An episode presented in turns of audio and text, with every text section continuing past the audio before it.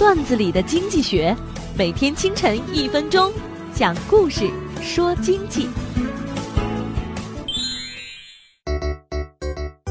有一天，老高开车正等红绿灯，突然冒出一个乞丐敲玻璃窗。老高摇下玻璃窗，乞丐说：“恭喜发财，给我一点钱吧。”老高看了看，说：“给你一支烟抽吧。”乞丐摇了摇头，不抽烟，给点钱吧。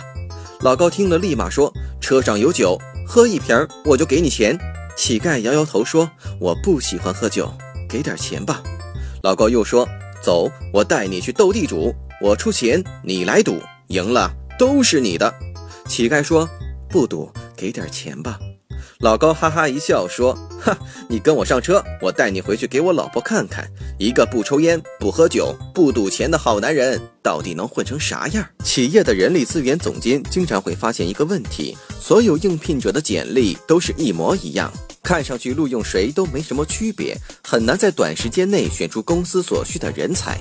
标准化的简历可以让人力资源部门在招聘同一工种的时候节省大量的时间，降低人力资源成本。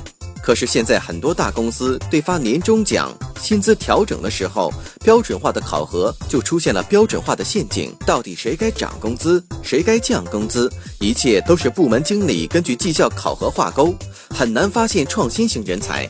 最终导致部门经理成了公司发展的最大障碍。本栏目由财经榜中榜之路上说头条与上山微电台联合制作。我低头走过一路想成。